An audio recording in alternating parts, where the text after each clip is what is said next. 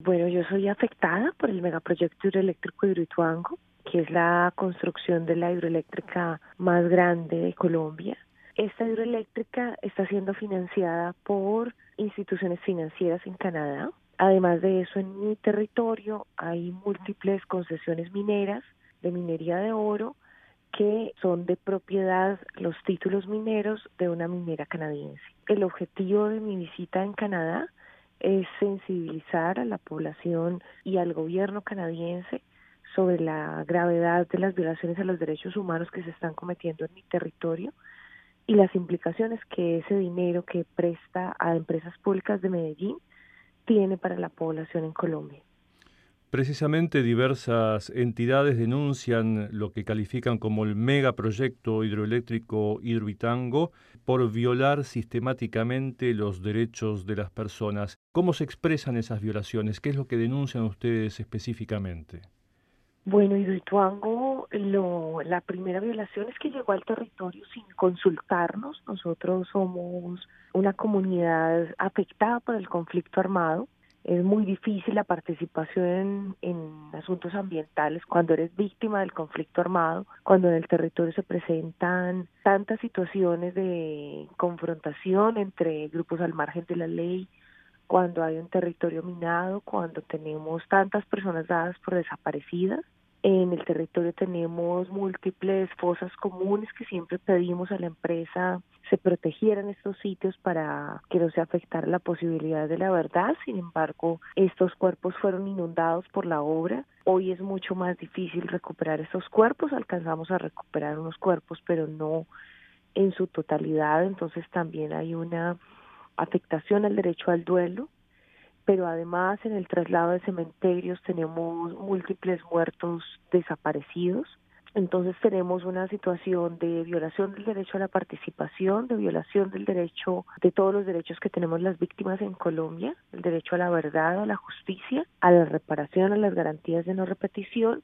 La mayoría de las comunidades de la zona somos desplazadas alguna vez en la vida, desplazadas en razón de ese conflicto armado, pero además de lo anterior, las comunidades que hemos decidido organizarnos en el movimiento Ríos Vivos, hemos sido víctimas de criminalización, de persecución, de estigmatización, porque la empresa no ha permitido el ejercicio del derecho a la oposición al, al megaproyecto. Como si lo anterior fuera poco, los derechos ambientales también se han visto seriamente afectados. El bosque seco-tropical fue talado, destruido, inundado, sin ningún tipo de, de reparación, porque este bosque seco está en vía de extinción en el planeta. Además, no se le dio la dimensión ecosistémica que tiene por su biodiversidad, por lo que significa para el planeta y hoy como un territorio inundado está generando gran cantidad de gases de efecto invernadero como es el gas metano por el proceso de descomposición que está allí que afectan pues a todo el planeta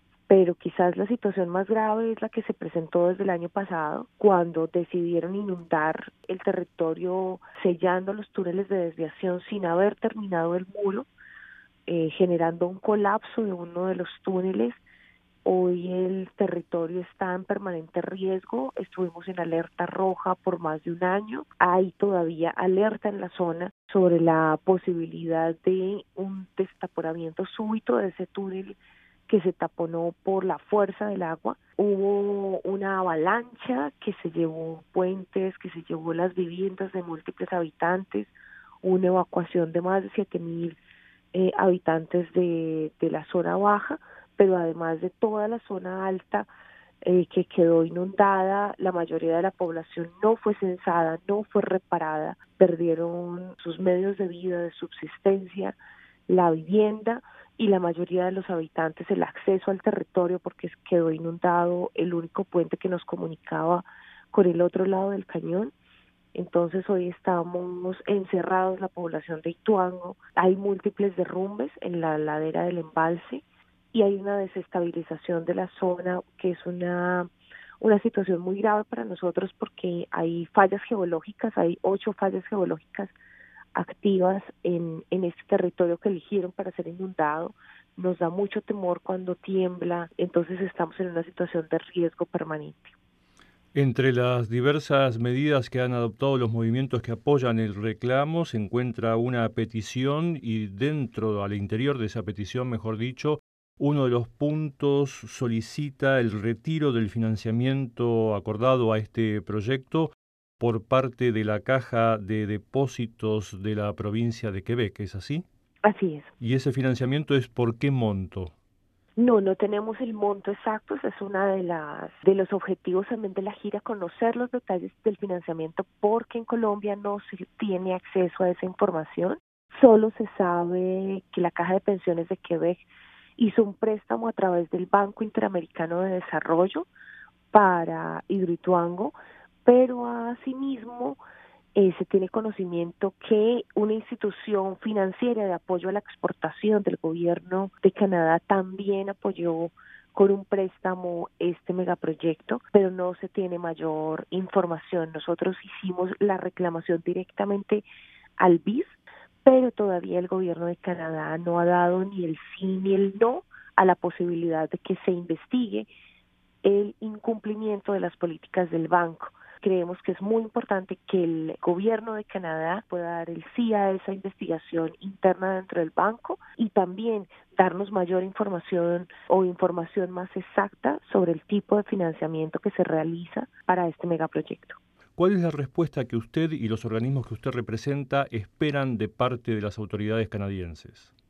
Nosotros esperamos que haya sensibilidad ante la tragedia que estamos viviendo, ante la situación tan tan dura que estamos viviendo. Esperamos que el gobierno canadiense nos escuche, escuche de primera mano la situación que tenemos en el territorio, que tenga en cuenta cómo la financiación, cómo este dinero está violando derechos de las comunidades. Es necesario que primero se escuche, que nos visiten el territorio, es una de las peticiones que tenemos, que realmente se haga un informe independiente con nosotros, no solo que nos escuche acá, sino que vaya al cañón del río Cauca en el departamento de Antioquia, en Colombia, observe directamente la situación porque creemos que lo que ha sucedido es que Empresas Públicas de Medellín ha engañado al gobierno ante la verdadera magnitud de la tragedia que estamos viviendo en el territorio. Entonces, esperamos que retire su inversión porque esa inversión nos ha hecho mucho daño en Colombia. Isabel Zuleta del movimiento Ríos Vivos Antioquia, muchas gracias por esta entrevista con Radio Canadá Internacional. Muchas gracias a ustedes.